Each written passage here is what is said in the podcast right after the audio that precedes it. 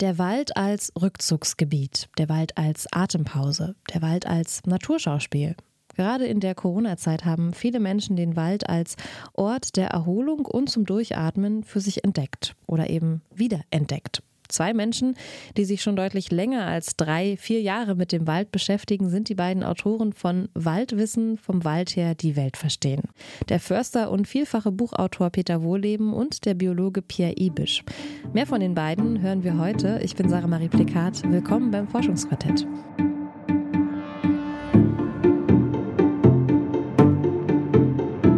Das Forschungsquartett. Wissenschaft bei Detektor FM.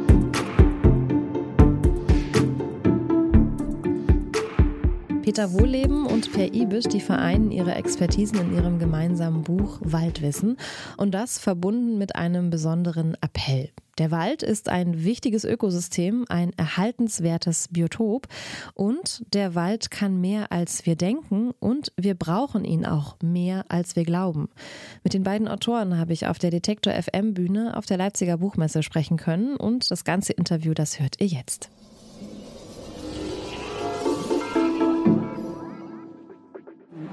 Und damit begrüße ich Sie beide ganz herzlich bei uns hier auf der Bühne. Hallo.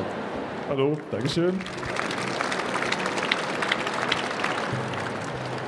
Im Buch nennen Sie viele Beispiele, die vor allem die Zusammenhänge unterschiedlicher Fauna und Flora illustrieren. Eines Ihrer Hauptanliegen ist es ja gerade zu betonen, dass alles ganz eng miteinander verwoben ist. Können Sie mir ein Beispiel dazu nennen, das Sie besonders fasziniert? Am meisten faszinieren mich im Wald inzwischen die Organismen, die nicht Bäume sind. Äh, Organismen, die nicht Bäume sind und mit den Bäumen zusammenarbeiten. Und äh, das sind die allerkleinsten, die wir in der Regel übersehen. Und das sind die Mikroben, die Mikroorganismen, die wir gerade schätzen lernen. Nicht nur, weil wir mehr über sie erfahren, sondern weil wir erkennen, wie etwa im Boden sie von entscheidender Bedeutung sind äh, dafür, dass Bäume ja, Nährstoffe, Wasser aufnehmen können, äh, dass sie ja, unterstützt werden in Form von Symbiosen, die wir sehr lange unterschätzt haben. Äh, Bakterien leben nicht nur im Boden, sondern auch auf Pflanzen, äh, in den Pflanzen.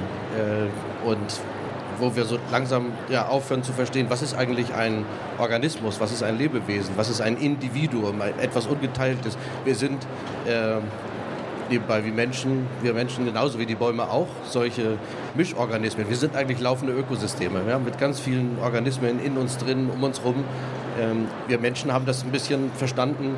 In den letzten Jahren ist viel äh, erforscht worden zu unserem Mikrobiom im Darm, ja, das wir etwa benötigen, damit wir überhaupt verdauen können, leben können. Die Bakterien in uns nehmen Einfluss auf unsere Stimmung, äh, auf unsere Psyche.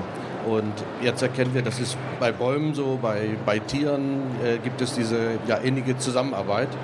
Und klar, dann natürlich sämtliche anderen ökologischen Beziehungen, die Organismen haben. Pflanzen werden gefressen und äh, das ist, ist altes Lehrbuchwissen. Aber gerade so dieses enorme Ausmaß an, an Kooperation in, in den Ökosystemen, das ist irgendwie ja, nicht, nicht hinreichend beachtet worden, gerade auch im Umgang mit dem Wald, in, in der Waldbewirtschaftung, wo wir doch immer denken, ja, da geht es um die Bäume und wo immer gefragt wird, welche Bäume sollen wir denn anbauen? Apropos Faszination, Ihr Ansatz ist ja ähm, in der Wissensvermittlung, in all Ihren Arbeiten setzen, setzen Sie immer stark auf die emotionalen Elemente. Das ist Ihnen sehr wichtig. Welche Rolle spielt für Sie ein ja, persönlicher, emotionaler Bezug zur Natur, um Menschen zum Naturschutz zu bewegen, dafür zu begeistern? Also wir Menschen funktionieren ja größtenteils äh, über Emotionen und deswegen ist es blöd, wenn man das äh, in wissenschaftlichen Beschreibungen rauslässt, weil dann versteht man das nicht intuitiv. Ne? Und äh, äh, natürlich müssen wir ähm, auch die Fakten darlegen, ist gar keine Frage, aber gleichzeitig auch auf das Herz zielen.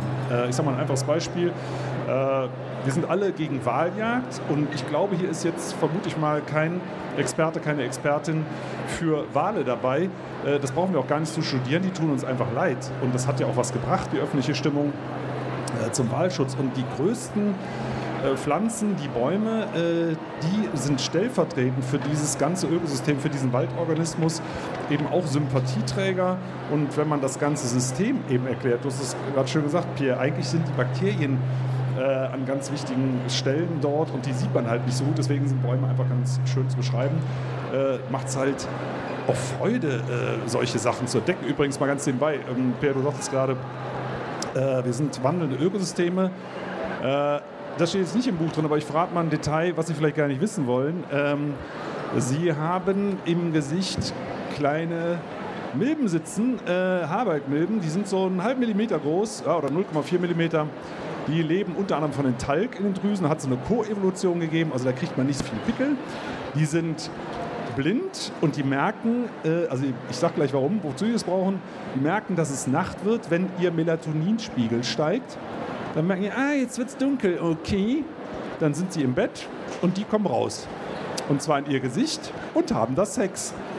Äh, wollen Sie noch mehr wissen? Nein, wir kommen wieder zu den Bäumen zurück. Stimmt aber. Okay, faszinierend. Ähm, Sie haben gerade eigentlich schon, schon ein schönes Beispiel, das einem im besten Fall eigentlich sogar vorgemacht, wie es vielleicht gehen könnte. Ähm, erreichen Sie damit unter Umständen auch Menschen, die sich vorher noch nicht mit den Themen beschäftigt haben? Oder wie schaffen Sie das, Menschen zu erreichen, die vielleicht ja, noch nicht so das Wissen dazu haben und Zugang brauchen?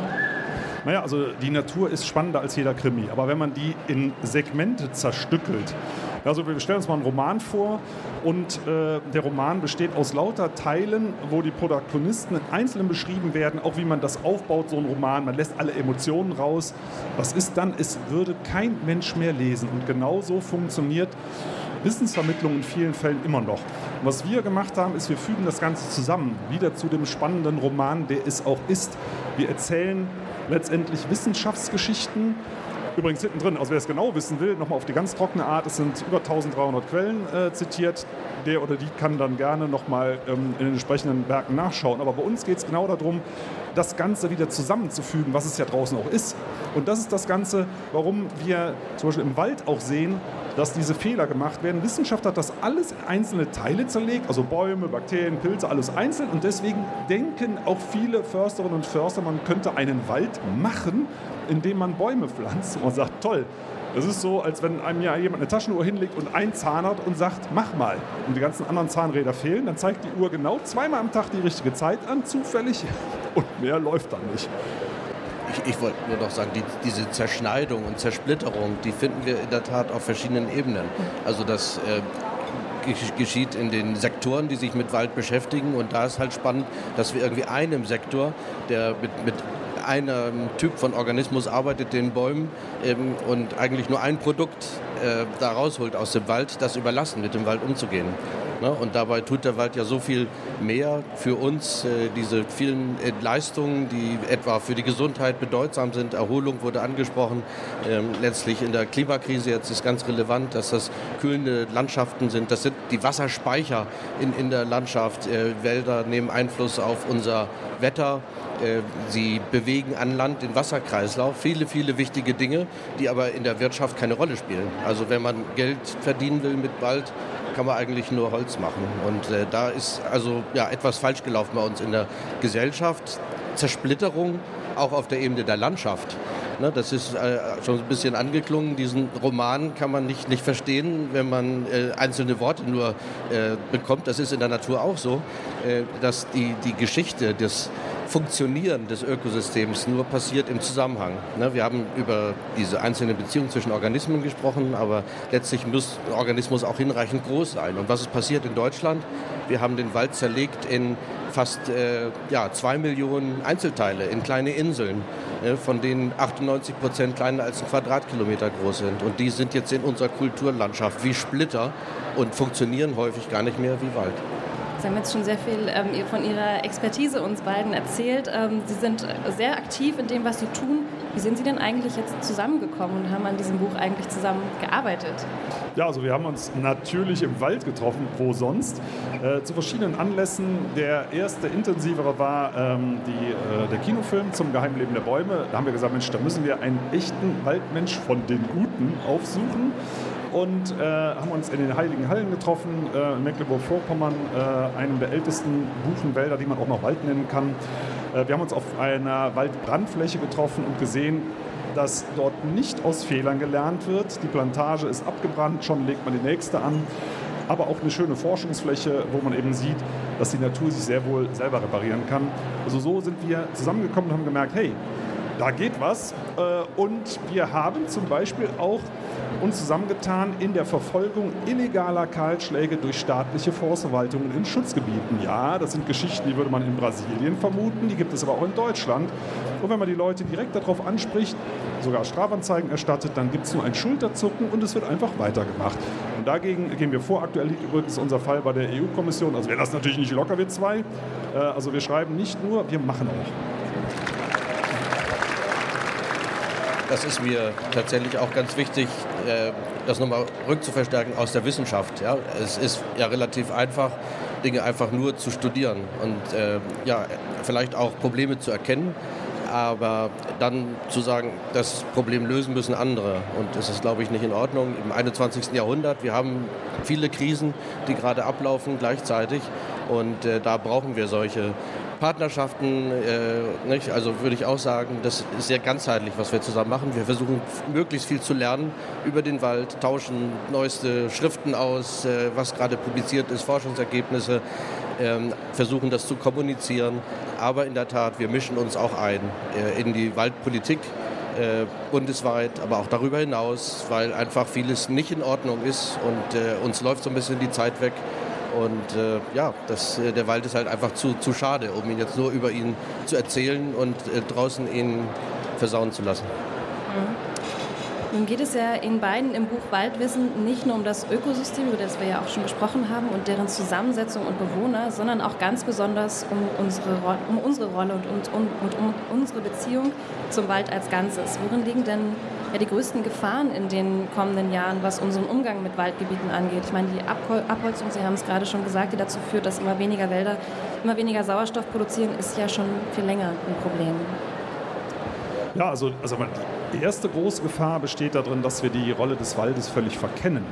Also aktuell auch bundespolitisch wird äh, der Wald als äh, entweder als Rohstofflieferant gesehen oder als Kohlenstoffsenke, was er natürlich in beiden Fällen auch ist, aber das ist eben nicht die wesentliche Rolle in Zeiten des Klimawandels. Ne? Das ist, wie Pierre schon gesagt hat, die Kühlung. Also es können mehr als 10 Grad Durchschnittstemperatur im Sommer sein, die ein Wald kühler ist. Man sagt, ah, es wird nicht so heiß. Okay, es erzeugt, äh, Wälder äh, sind an der Wolkenbildung beteiligt. Es regnet mehr. Ah, auch interessant. Was war nochmal? Heiß und Wasser, das waren unsere großen Probleme. Und nicht heizen mit Holz oder bauen mit noch mehr Holz. Und diese ganzen Geschichten kann man alles machen, wenn wir denn unendlich viel zur Verfügung hätten. Aber wir kommen mal zu den Bäumen zurück das verstehen viele Leute auch nicht. Die Bäume produzieren nichts für uns. Die kennen uns vielleicht gar nicht. Also wenn man einen Baum fragen würde, was sagst du eigentlich zu Menschen? Und hä, was, wie? Ne? Äh, und wenn wir sagen, Wälder produzieren Sauerstoff für uns, äh, dann würden die Bäume sagen, nein, das machen wir nicht. Ne? Wir atmen aus. Also wenn ihr das einatmen möchtet, dann macht bitte. Äh, aber die, also das, diese Rolle dieses äh, anthropozentrische Weltbild, die Natur dient uns, äh, muss man sagen, nein, wir haben eigentlich dieselbe Rolle wie Bakterien, wie Pilze, wie Eichhörnchen, wie Amseln. Wir haben alle ihre Daseinsberechtigung, wir auch. Deswegen, äh, wir haben ja ganz vergessen, äh, was ihr, ihr vor allem schwerpunktmäßig, du und Christoph, an der Hochschule Eberswalde macht.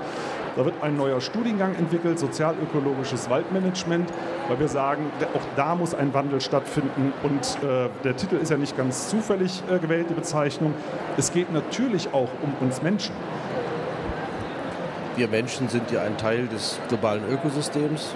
Eigentlich ganz normal, könnte man meinen, hier sollte jeder in der Schule lernen, aber wir handeln ja gar nicht so. Ne? Und das wird am Wald auch deutlich, insofern, als dass wir Produkte bestellen, äh, die wir da haben wollen. Ne? Also und so viel Brennholz und äh, Dachbalken und Bretter und das ist unsere Beziehung so zum, zum Wald, während wir ja doch ein, eine abhängige Komponente sind von diesem Ökosystem. Und äh, das ist böse auseinandergelaufen und das müssen wir wieder zusammenbringen. Tatsächlich auch beginnt das dann mit dieser Einsicht, dass ja erstmal der Wald als Ökosystem funktionieren muss. Und wenn er das tut, und das auch noch jetzt in der schwierigen Zeit, in der Klimakrise, dann können wir reingehen und schauen, welche Leistungen können wir da abholen, welche Produkte können geerntet werden.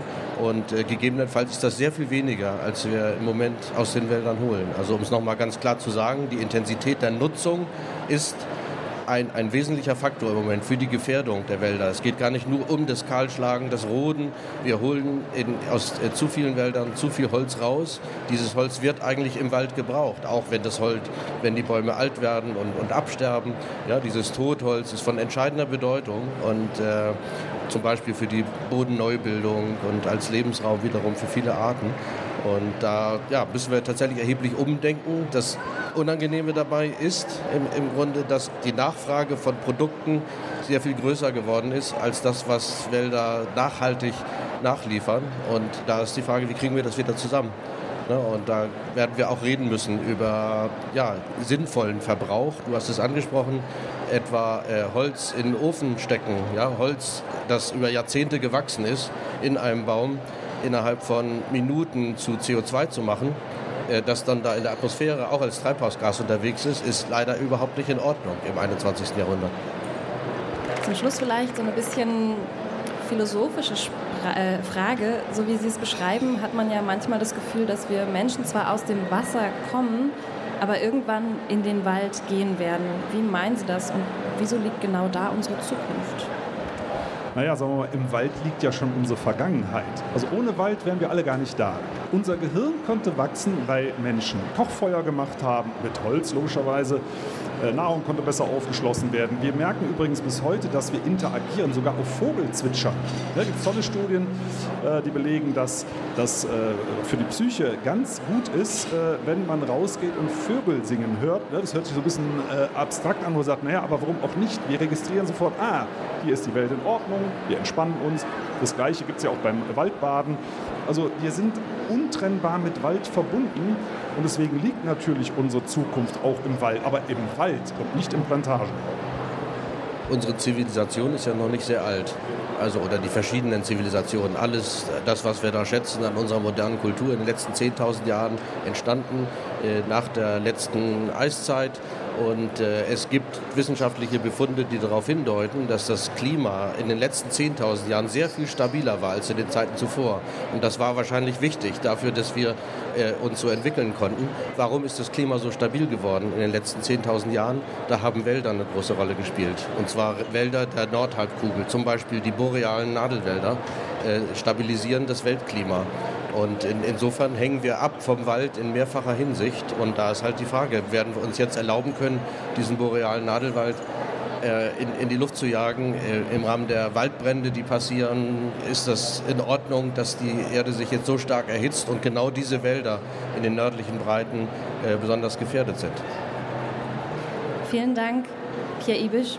Peter Wohlleben für dieses Gespräch und zu dem Buch, was Sie gerade veröffentlicht haben, Waldwissen, vom Wald her die Welt verstehen, was Sie gemeinsam geschrieben haben. Vielen Dank, dass Sie da waren. Dankeschön. Danke. Alles Gute.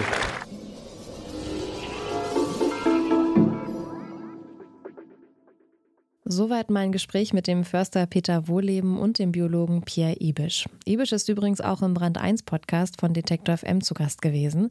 Mein Kollege Christian Bollert hat dort mit Pierre Ibisch darüber gesprochen, wie sinnvoll das Pflanzen neuer Bäume wirklich für den Klimaschutz ist. Den Link zur Folge von Brand 1 findet ihr in den Shownotes zu dieser Folge. Wenn euch diese Folge gefallen hat und ihr jeden Donnerstag neue spannende Themen aus der großen Welt der Wissenschaft kennenlernen wollt, abonniert das Forschungsquartett doch einfach in der Podcast-App eurer Wahl. Zum Beispiel auf Apple Podcasts oder auch auf Pocket Casts. Das war's von uns für diese Woche. Die Redaktion für diese Folge hatten meine beiden Kollegen Gottfried Haufe und Lars Fein. Ich bin Sarah Marie Plikat. Ich freue mich, wenn ihr das nächste Mal wieder dabei seid. Tschüss.